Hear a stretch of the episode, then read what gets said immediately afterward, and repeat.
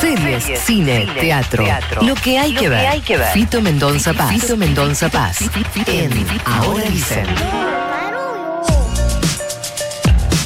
Lo mismo que les preguntamos a los oyentes, le podemos preguntar a Fito Mendonza Paz, que tiene que ver con las canciones de películas que hoy están haciendo nuestro boliche solitario. Fito, buenos días, ¿cómo estás? Qué lindo, ¿cómo les va? Bien, estoy segura que tenés tu canción favorita de película. Sí, lo que no, lo que no sé si es muy bolicheable, pero es una canción muy hermosa. El otro día mencioné esta banda, hablé de Roxette. Ah, y la canción, quizás una de las mejores baladas que se haya escrito, que es It Must Have Been Love. Claro que haber sí. sido amor. Eh, ¡Sí! No, es que eh, nuestro boliche Dios. solitario, como es solitario, te diría que más que bailable es cantable. Claro, claro. Bueno, esto se puede bailar de manera Sí, lenta es con alguien. Es muy hermoso. También. Y eh, es una canción que está en más de una película. eh, creo que empezó en eh, Mujer Bonita. Esa es la primera película que está, en el soundtrack Ujú. está.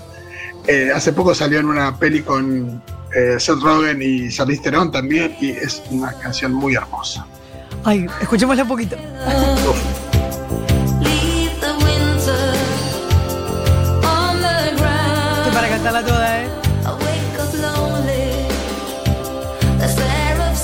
Mángame el estribo, Fito. Sí. Qué cosa linda.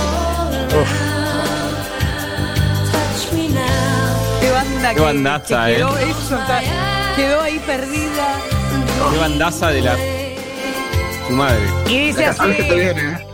It must have been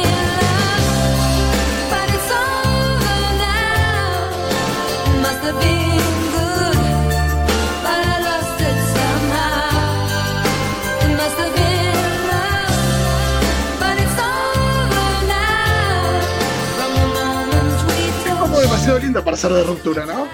Mal, totalmente.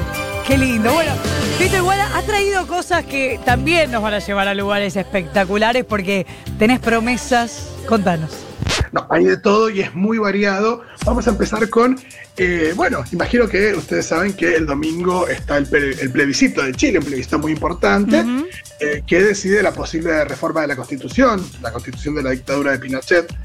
Y eh, me hizo acordar, y la vi disponible, a una película que nos cuenta un poco la historia del plebiscito del 88. Estoy hablando de la película No, de Gael García Bernal, que lo que nos muestra es la campaña para un plebiscito también muy importante en la historia del Chile, que tenía que ver con la posible o no continuidad de Augusto Pinochet en el poder. Es muy interesante porque era una especie de votación en la que estaba él solo. Eh, y hay un título de diario muy famoso chileno que dice que eh, corrió solo y salió segundo porque el ganador fue el no. En, en aquel entonces. Esta película se llama No y cuenta la historia de cómo se creó esa campaña, que fue una campaña con muchos elementos bien publicitarios, porque era difícil eh, vender algo que era un no, vender como una idea, si querés, negativa, Claro. entre comillas, por supuesto que era el positivo.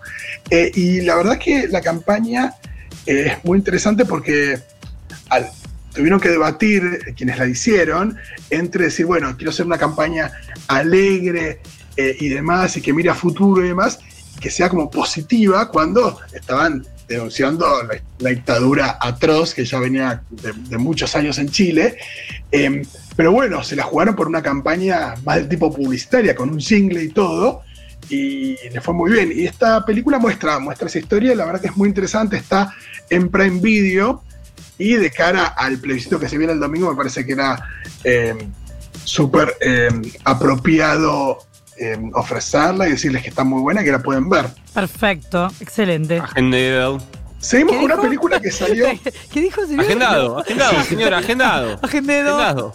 Agendado, agendado. Bueno, eh, y seguimos con eh, una peli que salió hoy mismo, Sí. que nos enteramos de su, de su existencia hace menos de un mes. Eh, estoy hablando de la segunda parte de Borat. Mira. Me vuelvo loco. Sí, sí, bueno, eh, que para quienes no recuerden, Borat es una película que salió en 2006 que llevó al cine al personaje de Sasha Baron Cohen, que es un comediante inglés. Sí. Me presentaba un dispositivo muy efectivo, era un falso documental donde un ciudadano de Kazajistán que responde a todos los prejuicios que tienen, eh, que tenemos en Occidente sobre aquellos países, que son completamente antisemitas, salvajes, retrógrados, que practican la zoofilia, que son absolutamente machistas.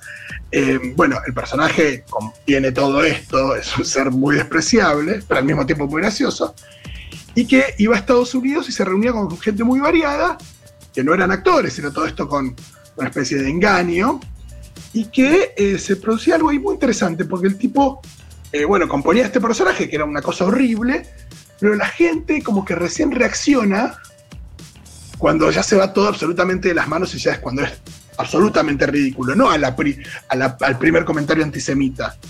Eh, y interesante como ahí lo que hace este personaje es desnudar eh, estos, eh, estos vicios y esta, y esta mirada eh, norteamericana, ¿no? Bueno, así que ahora salió la segunda parte que se filmó en secreto. Durante varios meses se, se hablaba de que este actor había, estaba, había estado en Estados Unidos, que se lo había visto disfrazado y demás. Entonces se especulaba que podía haber una segunda parte. Se anunció ahora en septiembre y se lanza hoy. Y es muy interesante, porque es una película que tiene presente el COVID, tiene presente las elecciones de 2020 de Estados Unidos, que se van a producir en 10 días. Y así que también una película con, como con mucha actualidad. Empieza con Borat en prisión en Kazajistán, porque, eh, bueno, le dicen que arruinaste la reputación del país, entonces está preso desde hace 14 años, pero lo liberan eh, con una misión. Ajá. Le dicen que Estados Unidos eh, fue arruin- arruinado por un presidente muy horrible, que se llama Barack Obama, y que bueno, que después tuvo un cambio, que llegó el hermoso Donald Trump que hizo a America Great Again, y lo que quieren es enviar a Borat en una misión para sobornar al gobierno para que los deje entrar a este club ahí de, privilegiados con Putin y con Kim Jong-un y demás, em, para que Kazajstán entre como ese, a ese grupo de países. Eh, y bueno, y Borat ahí va a Estados Unidos y bueno, em, desnuda también nuevamente con el, con el mismo dispositivo eh, a la sociedad norteamericana. Eh, bueno, algunas de las críticas dicen que la película es menos efectiva que la anterior. Eh, de nuevo, también, para el que no la vio la primera, eh, acá hay un humor que puede considerarse de muy mal gusto y demás, así que, bueno, pero si les gusta Borat, eh, vayan a verla. Banco. Eh, parece que hubo una escena muy complicada, porque yo no la terminé de ver porque salió anoche, así que Ah. no, no la terminé de ver, la vi hoy a la mañana un rato eh, para poder comentarla, pero parece que hay una escena eh, donde Rudy Giuliani hace un papelón que ahora estaba saliendo en los medios Uh, norteamericanos. excelente, que- ya quiero verla. Interesante también. Bueno, y dos cosas rapiditas. El martes que viene, en Estados Unidos, sale la quinta temporada de This Is Us. No lo puedo creer. No puedo creer que ya estaba filmada. Eh, estaba filmada en gran parte, después la siguieron. En realidad no, no estaba filmada por completo, pero después la, la siguieron filmando durante la pandemia. Eh, y eh, ya se confirmó que va a estar en Fox Premium en Latinoamérica el miércoles 26. Igual yo ya no sé, perdón, el miércoles 20. Sí, 28. Ah, ya me confundo los días. No, Eh, es el Miércoles 28 es. miércoles 28, Ahí va. exacto. Y em, bueno, eh, imagino que ahí eh, la gente que ya sigue This eh, corriendo, aunque la verdad es que pienso que es- al ser una serie que, que, nada, que despierta tantas emociones y que em, nada, este es un año muy emocionante también, muy conmovedor, hay un montón de, digo, tenemos las emociones un poquito a flor de piel, así que yo nunca vi Is Us durante la pandemia, así Claro, que tenés me razón. Tenés razón. Eh. Para quienes no la conocen, es una serie que realmente movió el avispero en cuanto a, a la forma en la que se narra en la tele, porque también presenta un mecanismo muy interesante, te muestra la historia de una familia, pero intercalando entre escena y escena diferentes momentos en la vida de cada uno de los personajes y vos ves cómo está todo conectado, las causas y consecuencias, eh, hay momentos lindos y feos, y eh, hasta una vez se han hecho cargo, hasta mostraron cómo el pasado eh, siempre se presenta idealizado porque así es como lo recordamos, pero que no siempre en realidad Claro. sucedió como lo recordamos. Eh, así que bueno, veremos cómo, cómo sigue la cosa. Yo digo que está en Fox Premium, pero imagino que mucha gente ya estará eh, buscando el torrent. Sí, claro. Lo que estaba Sí. pensando que lo mejor que tiene mm, eh, es, además de unas actuaciones increíbles para los actores de todas las épocas, de, de, de- de Sí, todas las completamente. muy, muy zarpado, pero además eh, eh, un ida y vuelta, eh, eh, ese que vos decís, muy interesante respecto a la historia, pero que además nunca te hace perderte, porque viste que a veces te pasa con claro. las películas que o con las series que decís, ¿y esto cuándo era? ¿Esto fue antes o esto fue después? No, está clarísimo todo, ¿entendés Per- perfecto todas las historias de los personajes. Nunca vi eh, una cosa igual. No, totalmente. Y aparte esto de, de- de entender a los personajes, pero hasta el hueso en serio. Y a lo largo de las temporadas ir teniendo también tus favoritos, los que ya te Total. tienen, los que no. Totalmente. Bueno, y finalmente una recomendación muy cortita, pero creo que también en este mix tan variado podía entrar, es Los Escandalosos. Sí, No señor. vieron, una serie animada de Netflix, en realidad es de Cartoon Network.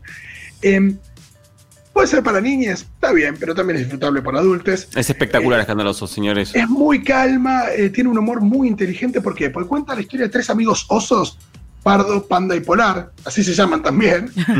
Eh, y lo que te muestra es cómo se adaptan a la vida en la ciudad de San Francisco.